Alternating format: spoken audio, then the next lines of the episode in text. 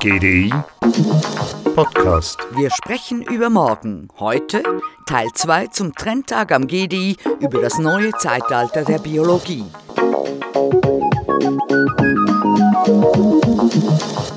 Nach der Digitalisierung kommt die Biologisierung. Der interessanteste Fokus im Programmieren im 21. Jahrhundert wird nicht mehr auf den Computern liegen, sondern auf der Biologie. Von der Natur inspiriert, von der Wissenschaft ermöglicht. Wir stehen am Anfang der dritten Dekade der synthetischen Biologie und haben die technische Infrastruktur, damit das produktiv werden kann in alle Branchen, also Gesundheit, Ernährung, neue Materialien, auch im Bereich von Treibstoffen und Energie. So Karin Frick, leitende Forscherin am GDI am neulichen Trendtag eben da. Durch den Einsatz von modernen Technologien können wir einen natürlicheren Umgang mit der Natur erreichen, sodass Künstliches zu etwas Natürlichem wird. Und es gibt einen Wandel der Werte von einem anthropozentrischen zu einem ökozentrischen Weltbild, in dem der Mensch als Teil der Natur betrachtet wird. Diesen Geisteswandel bestätigt auch eine aktuelle Umfrage des GDI mit 1000 SchweizerInnen.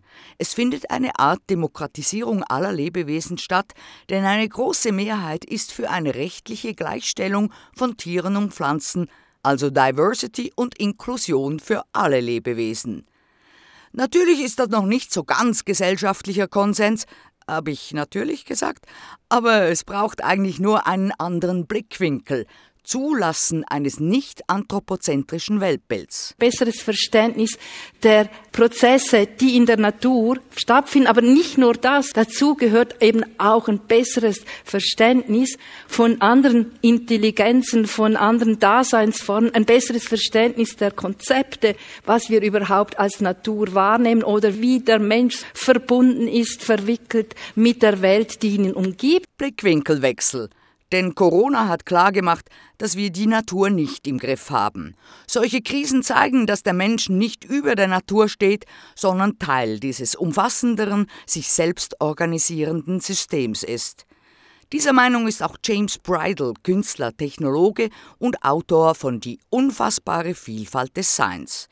Es gibt eine ganze Menge außergewöhnlicher Intelligenzen, die sich auf fundamentale Weise von der unsrigen unterscheiden, aber unsere Wahrnehmung von Intelligenz verändern könnten, wenn wir nicht immer den Menschen und die Sichtweise des Menschen in den Mittelpunkt rücken würden. Just at this moment that we're so culturally obsessed with AI, we're just starting to look beyond us, really to understand the quite variety of extraordinary intelligences that already exist in the world, and the ways in which these differ in fundamental and interesting ways to our own, that change our notion of what intelligence actually is. Because if you look back through all of the discussions in philosophy and science throughout the last few hundred years, intelligence is really, anytime it's described, what we're really describing is human intelligence.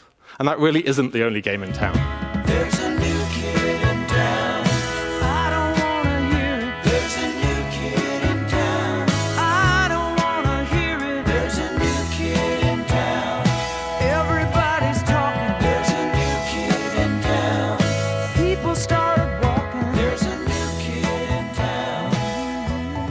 But the problem is, we're really, really, really bad at understanding, at recognizing intelligence beyond the human.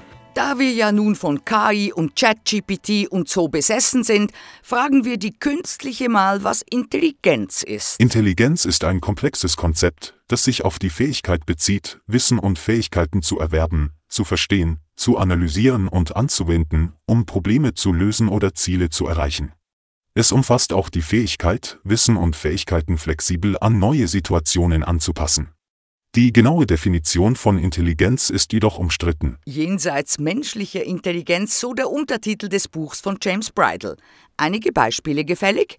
Eine Mimose, die Pflanze, nicht die metaphorische Bezeichnung des übersensiblen Menschen, reagiert auf einen mechanischen Reiz mit Einklappen ihrer Blätter. Kennt man. Man hat nun Mimosen fallen lassen, sie rollten sich ein. Nach ein paar Stürzen hörten sie auf, sich zusammenzurollen. they dropped these plants. Just so they dropped them and they'd curl up. And what they found was that after a few drops, they stopped curling up. Took them away, poked them, still curled up. Did some other stuff to them, blew them with wind, still curled up. Dropped them, no response. They'd learned that the drop wasn't a threat to them, and they changed their behavior in a response. They tested them again weeks, months later, same deal. Plants hear, they learn, they can remember, and they do, in short, all the things that in animals we call intelligent, and we have no idea what to do with that information. Sie rollten sich also beim Sturzverfahren nicht mehr ein, sehr wohl aber weiter beim Anstupsen oder Anblasen. Anscheinend hatten sie gelernt, dass Stürzen kein Problem ist und auch bei neuen Tests Wochen später noch immer kein Zusammenrollen beim Sturz. Man stellte also fest, dass Pflanzen lernen und dass sie sich erinnern können, was wir sonst vielleicht bei Tieren als Intelligenz bezeichnen. Asa Raskin ist Mitgründer und Präsident des Earth Species Project. Es ist eine gemeinnützige Organisation, die mit dem Einsatz von KI die nichtmenschliche Kommunikation entschlüsseln will, von der Ameise bis zum Zwergspitz. Wenn dies gelingt, die Spezies der Erde zu übersetzen, wird dies die Beziehung zum Rest der Natur verändern. Our ability to understand is limited by our ability to perceive. Unser Verständnis wird durch unsere Wahrnehmungsfähigkeit begrenzt. Auch Raskin bringt faszinierende Beispiele. Pflanzen können auch noch hören.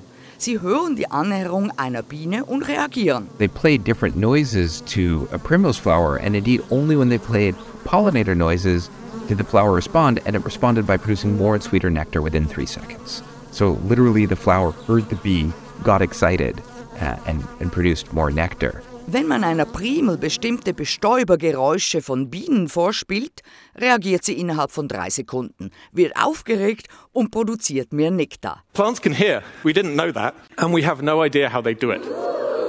Noch eins? Hier nochmals ein Beispiel von James Bridle. Ein Standardtest für den Nachweis von Intelligenz ist, ob ein kleines Kind oder ein Affe, wenn man ihm einen Stock gibt, diesen benutzen wird, um nach einem Leckerbissen zu greifen, der außer Reichweite ist. Viele Affen tun das, aber Gibbonaffen nicht. Sie haben es einfach komplett ignoriert. Sind Gibbons halt einfach nicht schlau? Dachte man sehr lange. Aber dann gestaltete man das Experiment um für Gibbons. They hung the sticks and the tools from the top of the gibbon's enclosure. They rearranged the experiment. In fact, what they did was they did it, they rearranged it to suit the gibbon's body type. As soon as that happened, the gibbons went, "Oh, thanks." Sie hängten die Stöcke und die Werkzeuge oben an das Gibbonsgehege. Dies entsprach nun dem Körperbau und Orientierung der Gibbons. Und sobald dies geschah, sagten sie, Oh, thanks. so wurden Gibbons doch noch intelligent. Ihre Intelligenz ist nach oben gerichtet. Intelligenz ist körperlich, sie ist ein Prozess der Auseinandersetzung mit der Welt. Man findet viele weitere erstaunliche Beispiele. Delfine können auf Anweisung nicht nur selbstständig einen neuen Trick erfinden, sie können dies sogar untereinander kommunizieren und so gemeinsam ein neues Kunststück erfinden. Der schlaue Oktopus bricht gerne aus seinem Käfig aus, er plant diese Flucht, bereitet sich darauf vor und führt sie dann aus. Ebenso erkennen Oktopusse Gesichter, können einzelne Menschen erkennen und haben solche, die sie mögen und andere, die sie nicht mögen. Oder wie Raskin sagt, There are so many incredible communication systems of nature for which we human beings are just completely unaware.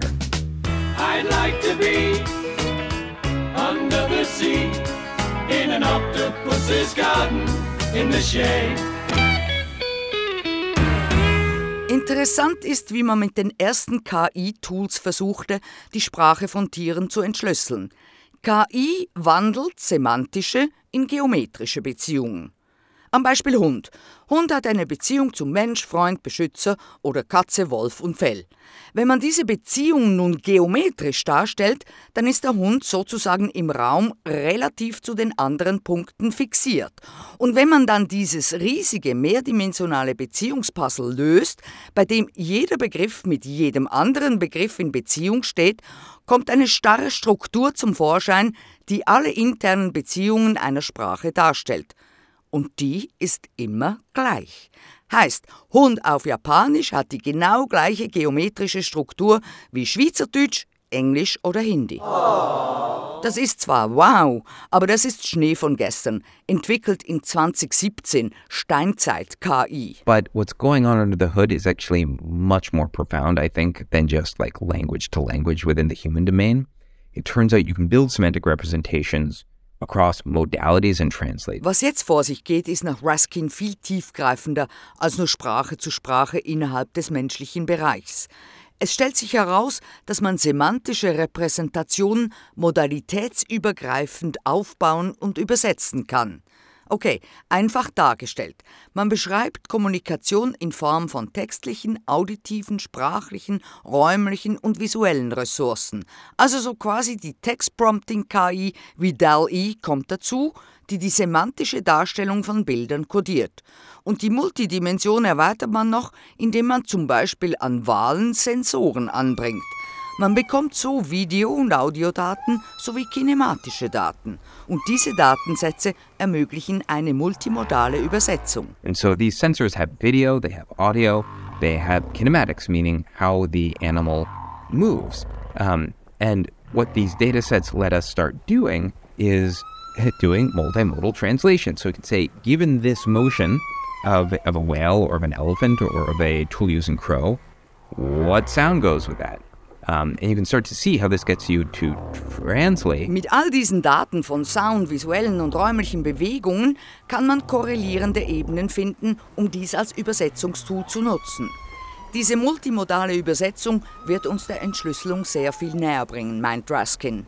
Sprich, die KI kann sich vielleicht schon bald blendend mit Wahlen unterhalten, aber ob wir es dann verstehen, steht auf einem anderen Blatt, Datenträger oder Cloud. Das wusste schon Mr. Spock in Star Trek 4. Spock. As suspected, the probe's transmissions are the songs sung by whales. Humpback whales. They've been extinct since the 21st century. It is possible that an alien intelligence sent the probe to determine why they lost contact. My God. Spock. Could the humpback's answer to this call be simulated? Sounds, but not the language. We would be responding in gibberish. In Kauderwelsch würden wir antworten. Eine weitere Intelligenz, die nicht spricht, und da wird es dann noch ein wenig abenteuerlicher als mit den niedlichen Tieren, sind Pilze und Myzelien. Pilze brauchen kein Gehirn, um Probleme zu lösen. Merlin Sheldrake ist Biologe und Bestsellerautor von Verwobenes Leben und war Referent an der letzten GDI Food Conference und beschreibt die Pilzmyzelien als ein Königreich des Lebens. fungi is a kingdom of life. So there's that's as broad and busy a category as animals or plants. There's lots of ways to be a fungus. They have different challenges that their lives present them with because they live in such different environments, have such different kinds of problems to solve.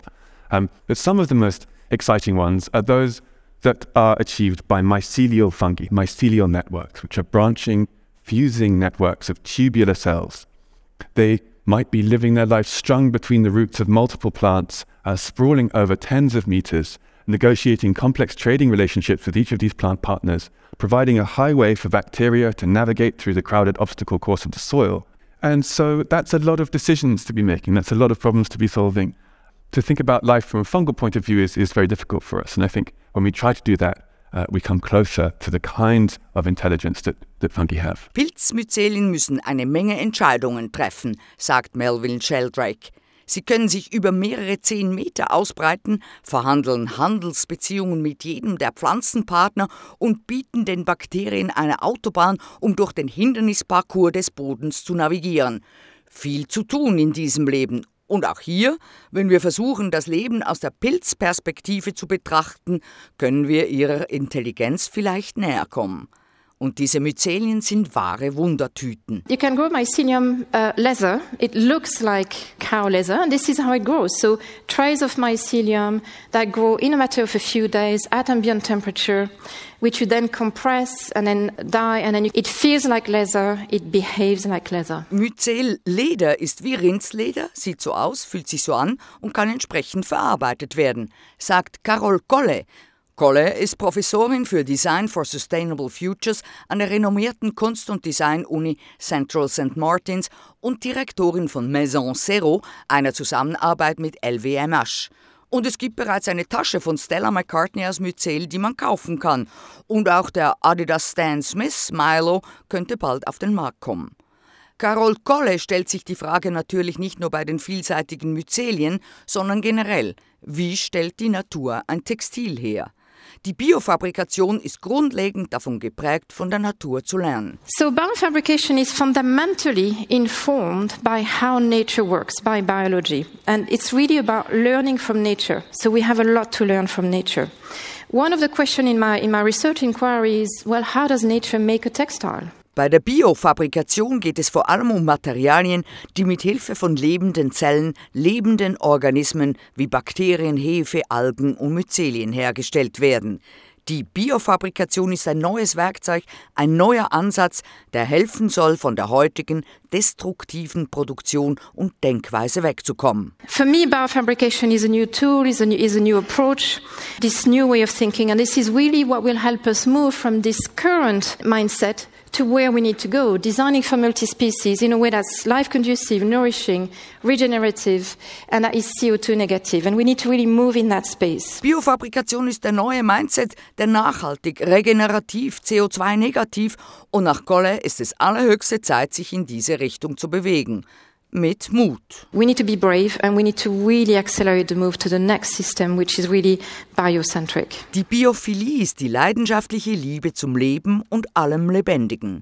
Und wenn wir unsere Natur, unsere Umwelt und uns selbst retten wollen, dann sollten wir schleunigst andere Lebewesen als Subjekt ihres Lebens akzeptieren. Die Vielfalt an Intelligenzen anzuerkennen, um mit ihnen zusammenzuarbeiten, um die Herausforderungen der Zukunft zu bewältigen. We're starting to recognize the greater variety of intelligences that have always existed all around us, if we acknowledge it, if we're aware of it. On a relationship that starts from the ability of, like, I cannot fully understand you, but I think we can work together in the present moment so that we work with them to address so many of the challenges of the future. Ain't nobody coming to the rescue to help the.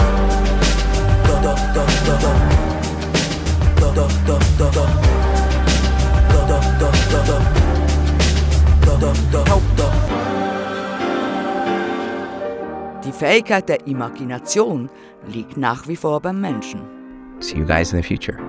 Well, the future is now.